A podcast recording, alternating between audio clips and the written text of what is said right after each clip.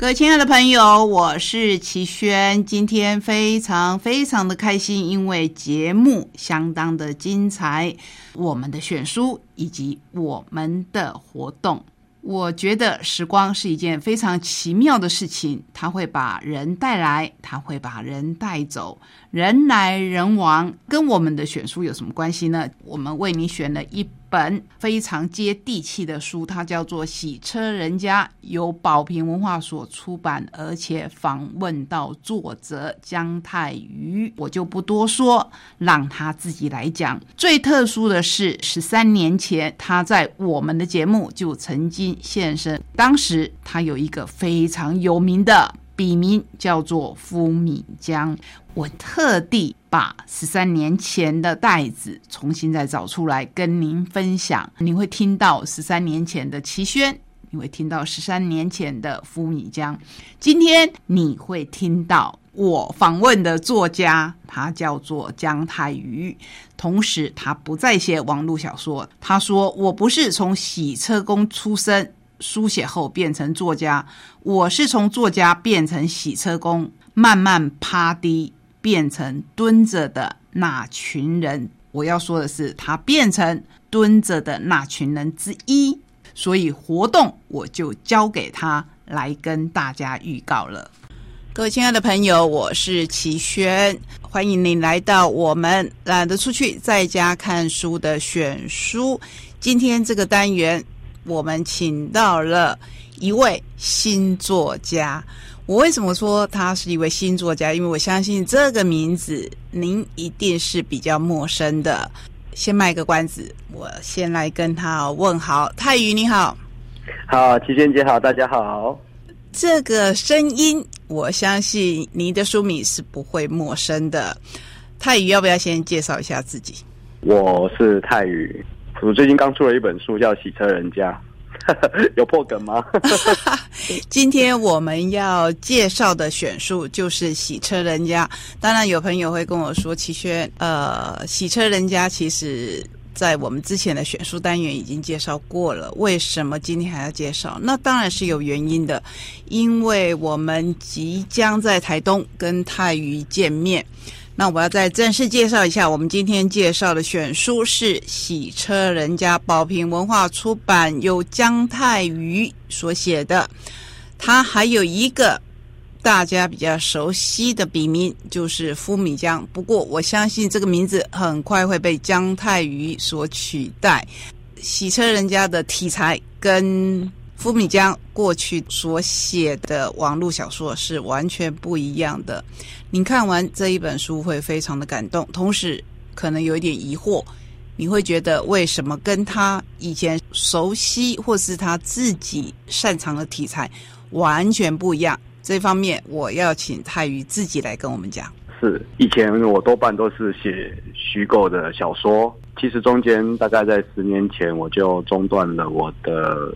创作跑去开了一间洗车厂，所以就像一个很模糊的空间里面做了一件很模糊的事情，一直到十年后的现在，我把它书写成一本书跟大家分享。可是其实我看这本书，我已经看第二次了。哇！那我看了以后还是非常的感动。我有一个外甥女，现在小学六年级，她最常回答我各式问题的答案。都是不知道。然后，其实我在洗车人家里面，我也多次看到这一个答案。我就在想，以前我可能会嫌他漫不经心，可是我在想，我们所谓的大人又知道些什么？我们可能最知道的事情就是不知道。包括我看了洗车人家以后，我知道太乙起先并不是为了要转行而去开。洗车店对不对？对啊，我一开始只是单纯的想要投资，还想要继续当作家。对，可是我们台语说聊瑞奇都不赶快了。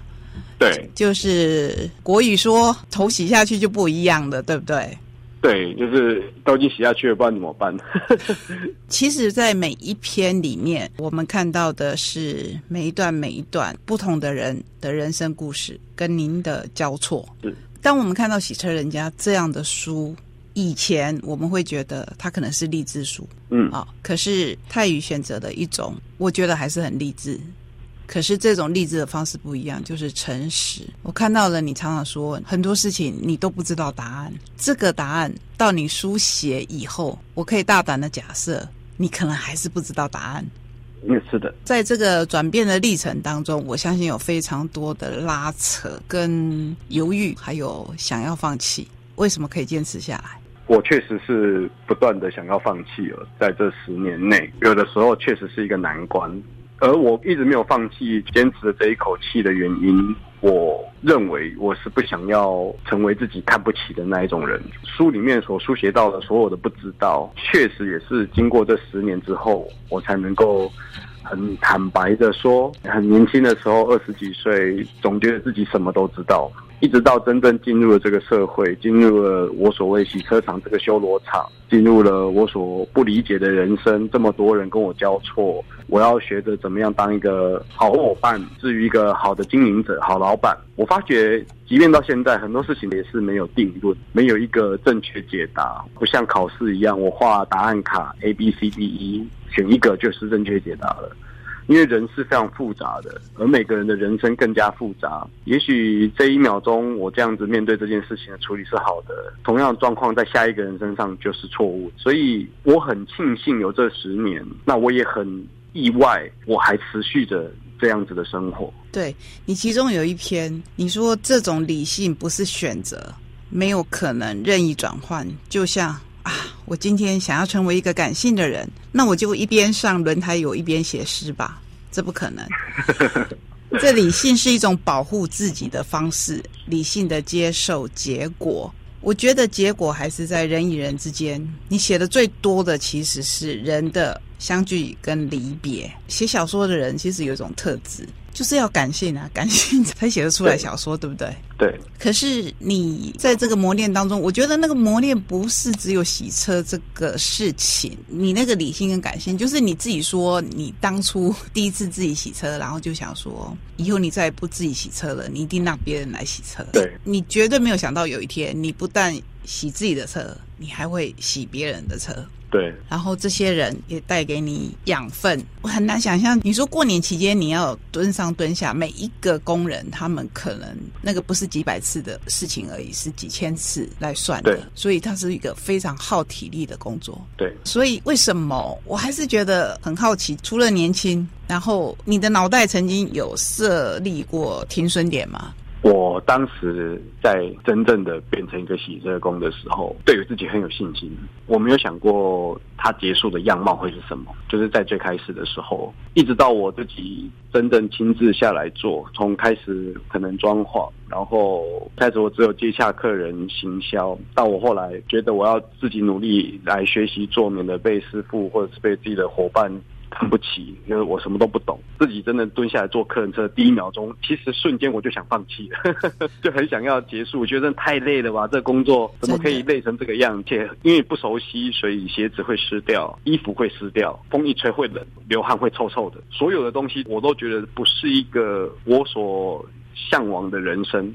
不是一个我所想要从此之后这样子过的生活，所以我可以这样说，我蹲下去做了第一秒钟我就想放弃了。但是我有一个很偏执的个性，除非今天真的我撑不下去了，会影响到我的员工发不出薪水了，店租付不出来了，否则不管怎么苟延残喘，我都不想要让当时我开店的时候，我身边的那些朋友觉得啊，他只是开店来玩玩而已，他随时都会收掉。我不想让人家有这种想法，而做着做着，除了这种想法之之外，我渐渐也开始喜欢了这个工作，所以就一直坚持到今天。真的是非常非常的不容易哦。这里面其实不管是文案，或是您在里面也不断的强调，你们都是蹲着的人，就是洗车工人是蹲着的人。你说我也是那个蹲着的人，或是说谁也没有在这个世界站着过。其实我觉得光这两句。已经写进我们的心里，没有一种生活是可以轻松到非常非常顺遂。大部分的人，我们都必须蹲着，甚至我们有时候必须趴着。二零零八年十一月二号的节目，我们曾经播出访问夫米江。那时候我对于那个记忆还是会有一点模糊，然后所以我就重听重剪，我发现你那一次其实是来台东高商演讲的，在想这一群孩子过去十三年，他们那时候如果是十七岁、十六岁，现在就将近三十岁了。对，所以我相信他们看到富米这样的转变，一定也是非常的讶异。我想要请问，从作家变成洗车工，或是您这边有提到，我觉得是需要跟大家分享，就是以后不要再叫做洗车工人而已，是不是？对，我在书里面有提到，我希望我的同事们自己要有个对自己的期待，我们不只是洗车工，我们是汽车美容技师。我们是有技术的，我们付出我们的劳力，但是我们同时有对于汽车美容相关的技术，然后相关的经验、相关的知识，提供服务，帮客人解决问题。所以我从洗车工变成汽车美容技师，这段路是我写在书里面，期许自己也想要跟我的所有的读者说，这是我所选择的路。但其实从书出版了到现在几个月过去了，我慢慢的又开始用洗车工来叙述我自己，因为我觉得有的时候不断的去强调，我希望我成为什么样的样貌，我希望披上什么样比较正式的外衣，都不如我自己心里面对自己的肯定。所以不管是洗车工也好，汽车美容技师也好，是作家也好。或者是最近有人叫我洗车工作家也好，我觉得我都可以淡然处之。每一个样子都是，不管是什么样的形容词、什么样的名词，在我的身上都是非常让我感动的。所以“洗车工”这三个字，在书写完了以后的今天，突然间对我来说也是很珍贵的。我也很喜欢人家这样叫我了。这是我自己心态的转变。是，同时我也想请教，当然是从作家到洗车工人，是一段非常漫长的转折期。我自己是一个翻译的人，不要说是写作，光是翻译，你如果今天累一点，你面对稿子那个感觉就完全不对。我自己翻译出来的东西就不太对，所以我很能够了解泰语。本来以为可以一边洗车一边写作，为什么到后来没有办法？可是今天您出了《洗车人家》这本书以后，我相信读者会有期许，就是接下来呢，我们绝对不希望这是您在封底说给我最后一次机会。我希望你们能够看见那些人、这些事底层的声音，以及一切值得被看见。我说的是给我最后一次机会这一件事情。是接下来呢，有没有办法一边洗车一边写作？或是又回到单纯写作的日子，在准备要完成《洗车人家》这个稿子的时候，我心里面大概有百分之七十到八十的念头是担心我会不会书写完了，结果电收起来了。会这样想的原因是，当时确实是非常的艰困，没有人手，然后我一边要做一边要写，一度认为店是经营不下去的。到写完了，今天我回头过去看。我在去年五月底交完这一篇的稿子，可是我在八月的时候花了一些小钱重新把它装潢过。突然觉得写完了以后，我对自己有个期许，就是我不要轻易的放弃洗车这件事情，如同我过去十年没有轻易放弃是一样的。也因为这一本书的书写，我是这么在这么艰困的状况之下，可能我就洗洗车洗洗洗洗，然后有一个空档，我就进休息室里面，电脑打开开始打字。那可能满头汗就吹冷气，所以我是在不断的中暑、头痛的状况之下把书写完，而且非常赶时间。有截稿压力的状况之下，我可以把它书写完，因为已经有这个模式给我的经验，所以我对于现在的书写我是有信心的。不管多么艰困的状况下，其实我发觉十年过去，我仍就是这么样的热爱创作、热爱写作、热爱分享自己的想法。我还是会继续写下去，然后甚至洗车场的这个工作，我也会很努力的去把它做好。不敢说赚大钱，但是我还是有个理想。就像我今年过完年之后，我大概又创了洗车这个行业的创举，就是我有特休，给给员工特休。我的目标除了要养家活口之外，我还是希望在自己的这一一亩三分田里面，可以达到我自己的理想，成为自己想要成为的那一个老板。我不是在炫耀，我要表明我真的有看得非常仔细，就是在一百四十五页。你说相对于塞啊来了以后，所有的同事开始叫我老板，反而没有那一种荣耀感。老板两字仅只是一个事实，并不是因为被尊崇而称呼。就如同往年我身为作家，人家称呼我为作家，只是因为我做这个工作，而不是因为我真的写了什么了不起的东西出来一样。这就是你刚才说的角色。就是我觉得，与其在思考名称给我带来了什么，我宁可思考我能够在这个名称的下方，能够做到我自己想要达到的多高的台阶。我就一步步的往上走，看我能走到哪里，而且不要轻易的跌下来。我觉得这很重要，毕竟我要倒过一间店。其实我要跟泰宇讲的是，我们刚看到这一本书的时候，会以为您是接了家业，就是不得不。其实，在这本书，我不断不断看到非常冲击我的，比如说像这一段，这么多年，这么多人来来去去，我总不想自己是那一个被遗忘的热水壶。但我当热水壶，竟也当出了心得。首先，你的肚子里要热，很热很热，可以支撑你以热水壶的样貌坚持在原地。接着，你要能倒出热水，无论何时都要满腹热水。然后，别忘了，你要当被留下来、被忘记的那一个，因为每个人都有自己的人生，没有谁有义务为谁停留负责。你知道这一段话里面。我想要跟读者分享的是，有感性的话，其实有更多理性的话，甚至是很现实而残忍的话。可是，那才是《洗车人家》这本书要传达的讯息。我不知道我这样的理解有没有错误。嗯，我觉得完全把我在书写这一段时候内心的感受帮我表达出来了。我也许不擅长用。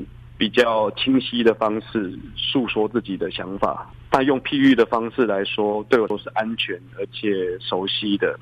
所以我一直希望自己可以达到被留下来那一个也没关系，我还是要满腹的热水。所以他充满了理性，就是他很无奈，因为我是被留下来那一个，我必须承担来来去去的这一些人这些事情，但我仍旧期许自己。我的热忱仍旧是满满的，而且不管什么时候有谁需要我这样的热情，我就可以贡献出我的热情来。那是一个不断往前的路，而我希望自己可以继续往前走。是继续往前走。三月二十七号来到台东，其实泰宇以夫米江的身份到台东是不止一次的，对不对？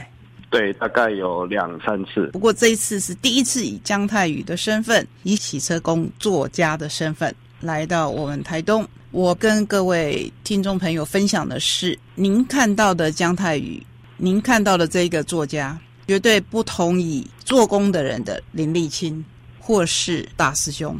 他们可能本来是素人，可是姜太宇不一样，姜太宇本来就是作家。你看他们三个人的文笔，会是完全不一样的感受。可是有一个东西是一样的，他们都很真实。他们都同样的可以触动我们的心。泰宇，由你亲自来讲，时间、地点在哪里？要来欢迎大家跟我们亲自分享你这十年来的经验。对我来说啊，可以到台东去，我真的很珍惜这样子这个机会。在三月二十七号礼拜六这一天，我将会在台东的资本老爷办一个新书发表。现场我会准备一些书上没有讲到的事情，会分享我对于台东的情感。对我来说，这个是非常珍贵的。也希望听众朋友如果有机会、有时间，可以来这边听听更多关于洗车人家、关于我江泰宇，或者是以前夫米江的一些过程、一些感动，分享给大家。今天真的非常谢谢泰宇。然后等一下我们要播出，我保证不会让你太害羞。